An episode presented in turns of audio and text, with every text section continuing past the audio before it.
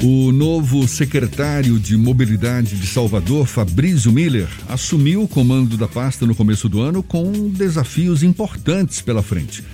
Resolver o problema das concessões dos ônibus, definir o início da operação da primeira fase do BRT, entender melhor e minimizar o impacto que a possível futura ponte Salvador-Itaparica deverá provocar no trânsito da cidade isso para citar apenas alguns. O secretário de Mobilidade de Salvador, Fabrício Miller, é nosso convidado no Issa Bahia. É com ele que a gente conversa agora. Seja bem-vindo. Bom dia, secretário. Bom dia, Jefferson. Bom dia, Fernando. Bom dia a todos os ouvintes da Rádio é, à tarde, FM. Um prazer falar com vocês. Prazer todo nosso. Fabrício, em relação aos ônibus, em que pé está a relação da Prefeitura com as concessionárias que prestam esse serviço aqui na capital? No ano passado, por exemplo, houve a intervenção da Prefeitura no, no, no, consórcio Salvador Norte, não é? Um dos principais braços do sistema de transporte aqui da capital, que estaria descumprindo acordos com os funcionários, com a própria prefeitura. E pelo menos até o fim do ano, aparentemente, ainda não havia uma solução para o problema. Como é que está essa situação?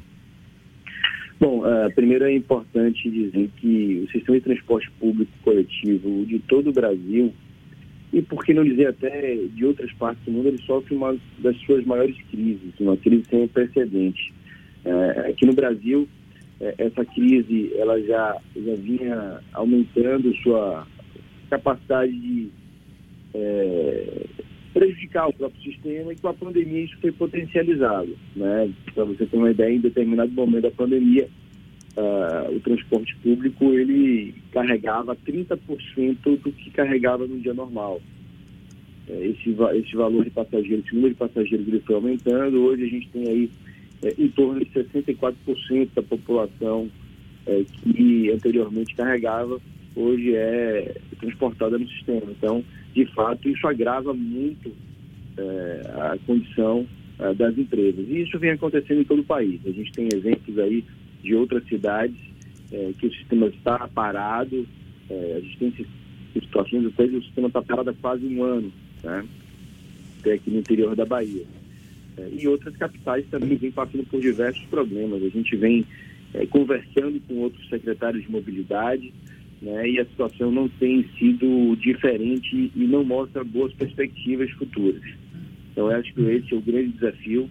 A, CSN ela eh, entrou em intervenção é, no meio do ano passado, após ela dar sinais claros que não conseguia, que não tinha condições é, de manter a operação pela antiga gestão.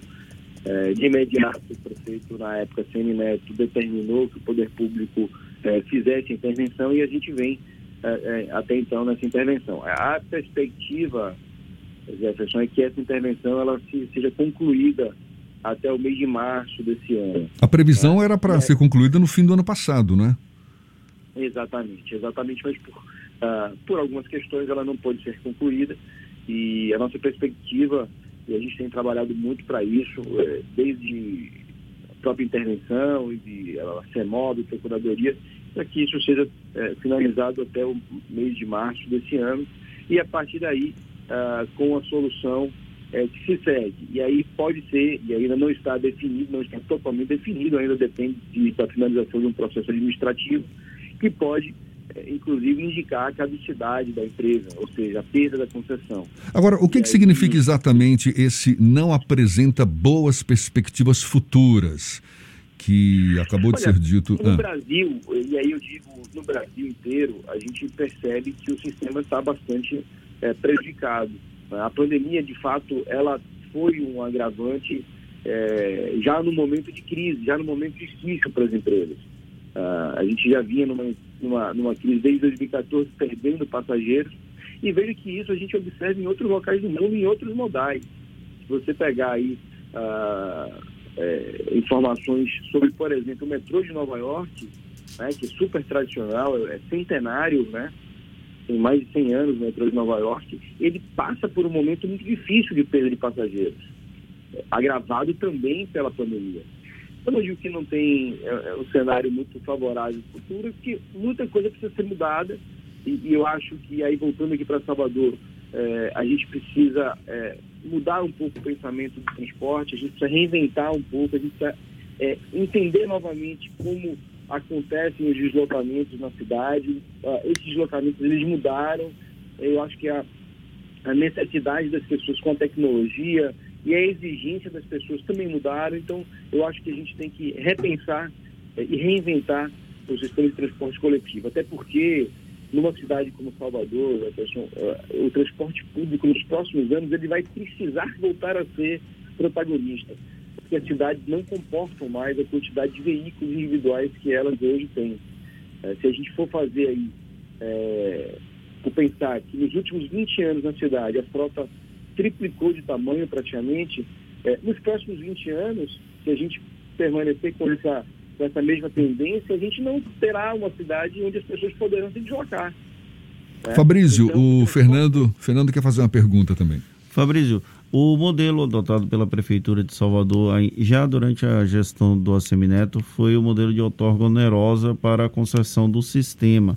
No passado havia a questão do subsídio do Estado como um todo. No caso do município, havia essa questão do, de subsidiar a tarifa e subsidiar o funcionamento do sistema. Nessa rediscussão, é possível que haja uma demanda por subsídio do Estado brasileiro como um todo para a manutenção dos sistemas de transporte público? Vocês estão avaliando uma questão como essa? Veja, em Salvador o transporte nunca foi subsidiado. Tá? É, em, alguns, em alguns países, em algumas cidades do próprio Brasil ele é subsidiado, mas em Salvador ele nunca foi subsidiado. A, a própria arrecadação, através da tarifa, ela a, alimentava o sistema. Tá? hoje você tem, desde 2009, com, com uma lei aprovada na Câmara de isenção do ISS, passou a ter, é, com essa isenção, de repente, um subsídio indireto mas nunca houve no, no sistema de Salvador um subsídio direto, ou seja, é, o município pagando ali o complemento da tarifa. Veja, é, não é um desejo da prefeitura, não é um desejo do poder público, até porque é, eu acho que o dinheiro, ah, é, é, em vez de ser colocado no transporte, ele tem que ser investido ah, em não só em educação e saúde, mas você tem investimentos na cidade, além do custeio que você é, precisa ter dinheiro, ter recursos para pagar, mas os investimentos de obras, os investimentos ah, em diversas áreas eh, são eh, destinos mais adequados para esse dinheiro. Eu acho que o sistema ele precisa, como eu disse, ser repensado, eh, ser reavaliado e, a partir daí, a própria tarifa precisa remunerar o sistema. Então, é, é isso que, que, a gente deseja, é isso que a gente imagina para o futuro. Tem uma questão também que é muito cobrada pela população, que é a renovação da frota de Salvador. Tem uma defesa já há algum tempo que os ônibus, uma maior parte dos ônibus, tivesse ar-condicionado. Como é que está essa questão da média de idade da frota de Salvador e a perspectiva para a renovação dela? Olha, existe, existe um, cronograma, e esse cronograma ele sofreu alguns é, ajustes em função da própria pandemia, e isso acordado com o Ministério Público. É, Para esse ano é, de 2021, nós temos aí, por parte das duas operadoras que não estão sob intervenção, já é, o compromisso e já a demonstração é, de pedidos junto às montadoras. Então, a gente tem aí, é, por parte tanto da Ótima Transportes quanto da plataforma, já pedidos realizados é, para, para novos veículos. Esses veículos virão até setembro, um prazo máximo, inclusive está estabelecido através de um TAC é, firmado junto ao Ministério Público. Então, a, a partir daí são mais é, aproximadamente 100 veículos com ar-condicionado e existe um cronograma é, que, é, como eu disse, ele foi, ele vai precisar ser reprogramado em razão é, principalmente é, da, da, da, da pandemia.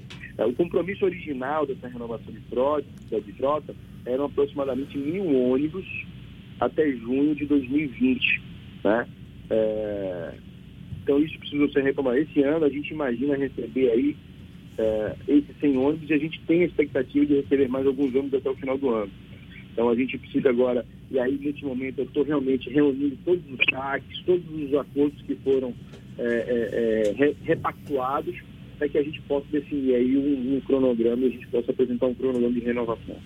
Uma outra questão que Salvador tem um grande desafio são as intervenções viárias que têm sido feitas, principalmente por conta das obras do BRT. Existem perspectiva de novas intervenções com modificações de tráfego no ano de 2021 ou isso ainda vai demorar um pouco mais, já que ainda há uma demanda por intervenções ali na região do Lucaia? Nós temos é, já contratadas é, grandes obras que, que, as pessoas vão começar a enxergar as suas movimentações dentro de muito em breve. Aí eu posso citar uma delas, uma ali na Magalhães Neto, que já, já iniciou, que é o mergulho, é, que vai resolver um grande problema de entrelaçamento daquela região e vai trazer grandes benefícios. Ah, você tem é, mais à frente aí na, na LIP uma duplicação do pontilhão, a construção de um outro pontilhão que vai duplicar ali, a capacidade hoje é, de fluxo de veículos, também de grande importância. Ainda esse mês, ah, aliás, já no início do próximo mês, a gente deve começar é, uma obra que é um viaduto ali próximo ao shopping da Bahia, né, ali onde vai ter um viaduto direcional que joga o fluxo todo ali é, em direção ao acesso norte, ao Detran. Então, essa obra ainda não começou, é um complemento ali do, do trecho do BRT. E nós temos aí o trecho 2 e o trecho 3 do BRT.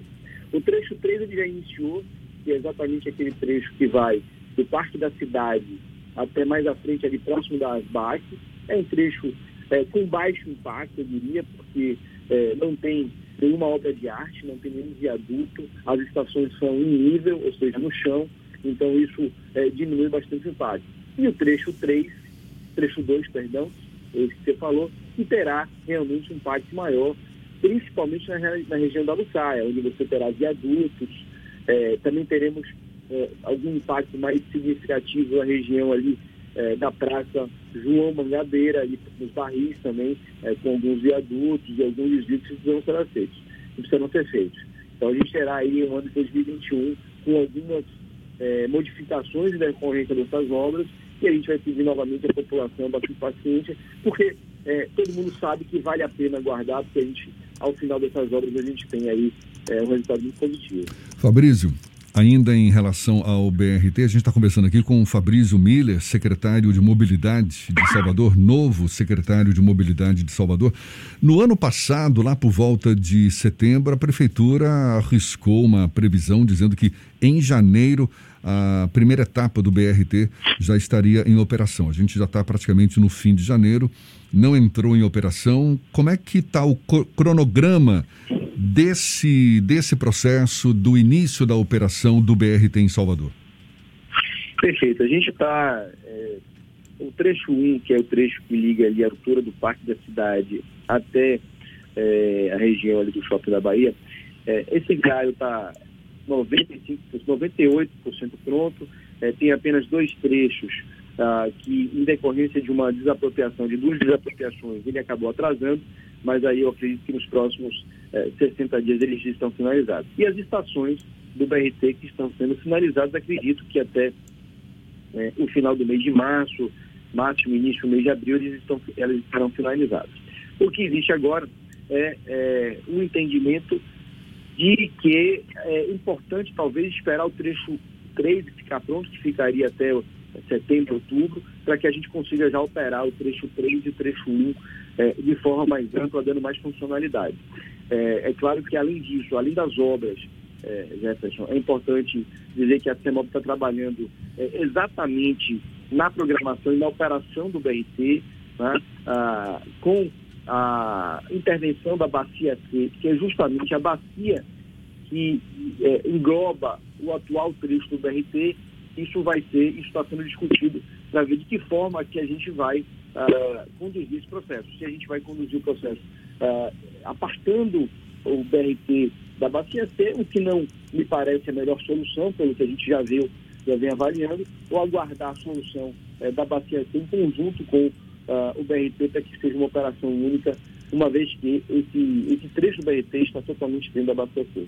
Então, são, são detalhes que a gente está finalizando aí as discussões, né? É, mas o provável que aconteça é justamente a, a, finalização do trecho 2, do trecho 1, um, que é esse trecho uh, principal que a gente já vem que a gente já conhece essas obras desde há dois anos, dois, três anos, mas que a gente conclua a obra do trecho 3, que vai até ali a região da Pituba, dando muito mais funcionalidade ao sistema.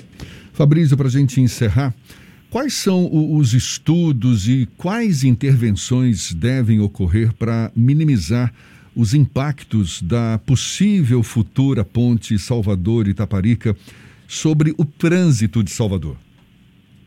É algo que a gente ainda precisa uh, dialogar mais com o governo do Estado, uh, precisamos de mais informações para que a gente possa apropriar essas informações e buscar soluções. É, haverá impacto na entrega da obra? Sim, haverá. Durante a, a execução da obra também, sim, haverá é, grandes impactos e a gente precisa, de fato, é, sentar agora com o governo do Estado. Uh, a gente conhece o projeto, mas a gente precisa de mais informações para que a gente possa ali construir soluções mitigadoras é, para, tanto durante a obra, quanto para, uh, ao final da obra, com já a operação da ponte é, já acontecendo de forma normal. Fabrício, muito obrigado. Fabrício Miller, secretário de Mobilidade de Salvador. Seja sempre bem-vindo aqui conosco no Issa Bahia. Um bom dia e até uma próxima. Obrigado, Jefferson. Obrigado, Fernando. Estou sempre à disposição. Um abraço a vocês. Boa semana.